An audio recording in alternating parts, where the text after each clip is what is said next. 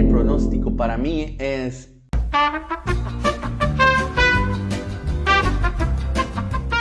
Hola amigos y bienvenidos a Geek sobre Ruedas. Primero que nada, muchísimas gracias por estar viendo este video. Me pone muy feliz saber que llegamos a tantos lugares recónditos del mundo desde aquí, desde República Dominicana. Así es que hay que empezar con este video dando gracias. ¿Y por qué gracias? Bueno, porque también se está acabando esta temporada, ya estamos llegando a la finalización. El día de mañana será el último gran premio y bueno, vamos a estar platicando de muchos temas.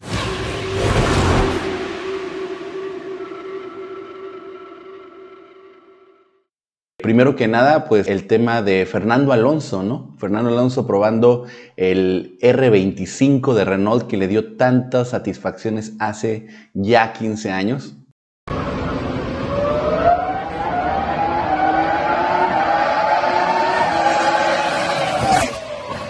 Y bueno, incluso en una entrevista a Lewis Hamilton se distrae con el sonido del motor. La verdad es que es espectacular y dice, ojalá que en el desarrollo de los automóviles esté contemplado tener un sonido como ese nuevamente. Ese es el sonido preciso, ese es el sonido exacto. Así es que bueno, sí, esa parte la verdad es que ha sido muy interesante de ver, de escuchar esos motores que, bueno, son simplemente inmejorables. B10 con, esa, con ese sonido agudo característico que no han podido equiparar a pesar de que los autos actuales sean más veloces, con menor cilindraje, que se ha evolucionado mucho en el tema. El tema del sonido es un tema que la verdad está todavía pendiente. Y bueno, también vamos a hablar de la clasificación del día de hoy. Eh, una, clasificación muy interesante donde por primera vez eh, Max Verstappen logra conseguir el primer lugar o la pole position a través de un motor que no sea Mercedes. Así es que la primera eh, pole que no es de un motor Mercedes la obtiene en la última competencia Max Verstappen. Eso también es algo bastante interesante. Ok, y arrancaba la Q1 de manera muy interesante con un Giovinazzi que rebasaba a su compañero tan experimentado Kimi Raikkonen. Lo hace que incluso no pueda avanzar a la Q2 y los eliminados en la primera Q1 pues fueron Raikkonen, Magnussen, Russell, Fittipaldi y Latifi. De hecho, Latifi tuvo un inconveniente con los neumáticos, iba a comenzar con su vuelta rápida, no logra ponerlos a punto y en el punto de arranque pues pierde toda la tracción en la parte trasera, lo cual hace que, que pierda el control prácticamente un semi 180 grados. Y luego para la Q2 eh, pues tendríamos el tema de que veríamos a Sergio Pérez pues ya no corriendo riesgos, sabe que eh, está penalizado por cambiar el motor, entonces no ya simplemente entra para sentar las ruedas simplemente, pero no, no ni siquiera hace un intento de vuelta rápida, pues obviamente para no correr ningún riesgo, recordemos que pues aquí lo que se están jugando es tanto la cuarta posición en el campeonato de pilotos, como también el tercer lugar en el campeonato de constructores. Así es que muy arriesgado lo que está haciendo Racing Point, por supuesto, pero también creo que es atinado. Eh, creo que el tener motores completamente nuevos les da más seguridad, más confianza para ir por todo, ¿no? Buscando, buscando obtener puntos muy valiosos. ¿Ustedes qué piensan? ¿Creen que Pérez va a poder remontar desde hasta atrás para quedar en alguna posición, por lo menos top 5 en adelante? Déjenme en los comentarios. Y bueno, en la Q2 se verían eliminados Ocon, Ricciardo, que bueno, en ese tema precisamente del campeonato de constructores, pues es un golpe fuerte haber quedado eliminados. Parece ser que esta pista no se le está dando a Renault. Y bueno, también Vettel, Giovinazzi y obviamente pues Pérez serían los eliminados de la Q2 y en la Q3 tendríamos un momento pues la verdad es que muy muy inesperado. Veíamos a un Hamilton que venía metiendo tiempos morados. Parecía ser que se iba a quedar con la pole. Y luego eh, todavía para agregarle más emoción al asunto Botas rebasa Hamilton, entonces ya parecía que Bottas iba a ser el que obtendría esa pole. Y después Max Verstappen, como un mago, se saca el conejo del sombrero y mete una vuelta totalmente inesperada y se queda con la pole position. Eso la verdad es que llamó la atención de propios y extraños. Primera pole position por parte de un motor que no sea Mercedes. Honda, pues prácticamente ya despidiéndose, se escuchan rumores de que el próximo año ya no se llamará Honda la motorización, así es que eh, se despide con una pole, 80 pole positions en su haber entonces creo que se despide con mucho honor Honda.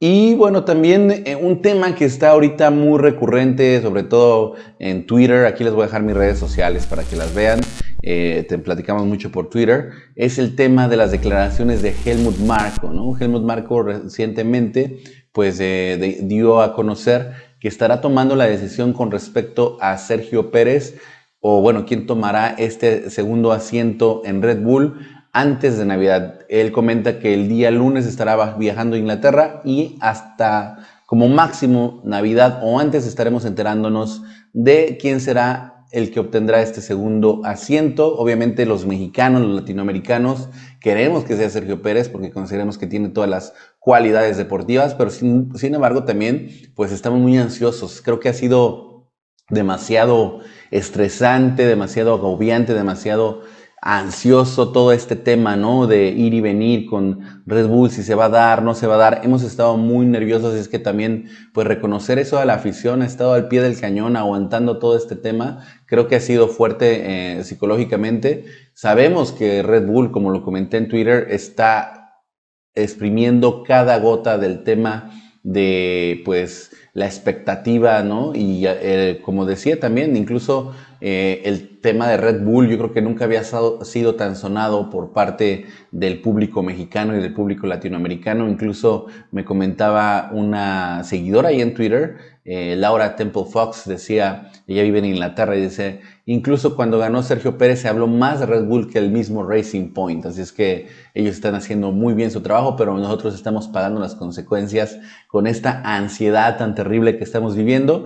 Y bueno, Helmut Marco hace una observación interesante cuando se refiere a este tema de poder tener, de, de, poder tomar la decisión y, y, el preámbulo que hace es, hemos estado observando a Sergio Pérez desde la segunda mitad de la temporada, lo cual nos indica desde el momento en que empezaron esos rumores de que Vettel iba a llegar a Racing Point. Desde ese mismo momento Red Bull, digamos que prendió sus alarmas y empezó a poner más atención a lo que venía haciendo Sergio Pérez. Esto coincide, y tengo que reconocerlo, con la teoría que maneja percepción pública el señor Alberto Tello de Meneses, donde decía él claramente que desde ese momento fue que empezaron a observar a Sergio Pérez. La verdad es que eso yo desconocía esa información, ellos ya la conocían y nos la habían dado a conocer, así es que eso es es un punto destacable. Así es que, pues nada, estamos a la expectativa, como yo les he dicho muchas veces, pues eh, yo me limito a eh, información oficial y por lo tanto eh, con esa información oficial todo lo que se ha venido manejando. Las declaraciones del mismo Carlos Slim que le dio a ESPN donde comentaba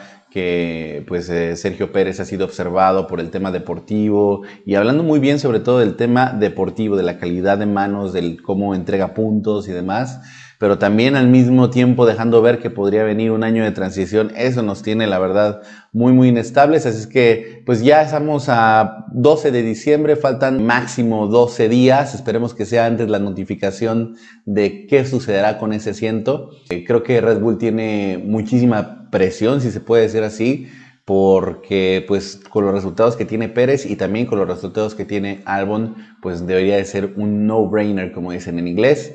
Y eh, bueno, eh, los quiero invitar el día de mañana. Vamos a estar haciendo la transmisión completamente en vivo desde Facebook. Como saben, recibimos un strike por tema de eh, copyright.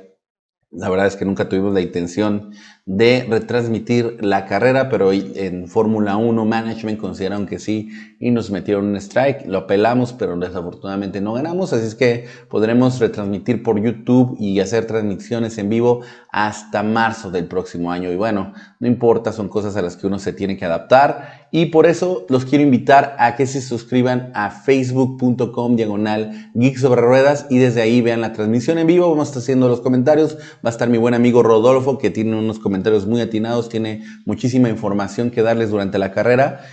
Y bueno, también invitarlos a que se suscriban al grupo F1 Geeks. Tenemos ya un grupo en Facebook, aparte de que tenemos la página de Geeks sobre Ruedas, tenemos un grupo en Facebook donde vamos intercambiando información más rápido. Eh, de hecho, muchos de los contenidos que vemos aquí en el canal vienen de la información que obtenemos a través de F1 Geeks, así que prácticamente ustedes se pueden convertir en colaboradores del canal y también recuerden que si se los atrapa el tráfico en alguna gran ciudad de este planeta, pueden escucharnos a través de Spotify. Solamente busquen Geeks sobre Ruedas en Spotify, de todas formas les voy a dejar los links en la descripción. Y bueno, eh, nos vemos mañana en la transmisión en vivo. Este ha sido todo el video por hoy. Déjenme saber en los comentarios qué creen que va a pasar con Helmut Marco, con Sergio Pérez el día de mañana. Eh, pronóstico, pronóstico. Si se quedaron hasta el final, déjenme su pronóstico. El pronóstico para mí es Verstappen, Hamilton, Pérez. Primer lugar para Verstappen, segundo lugar para Hamilton, tercer lugar para Pérez el día de mañana. A ver si latino otra vez al pronóstico. Déjenme su pronóstico si se quedaron hasta el final. Nos vemos en la próxima emisión de Geek sobre Ruedas.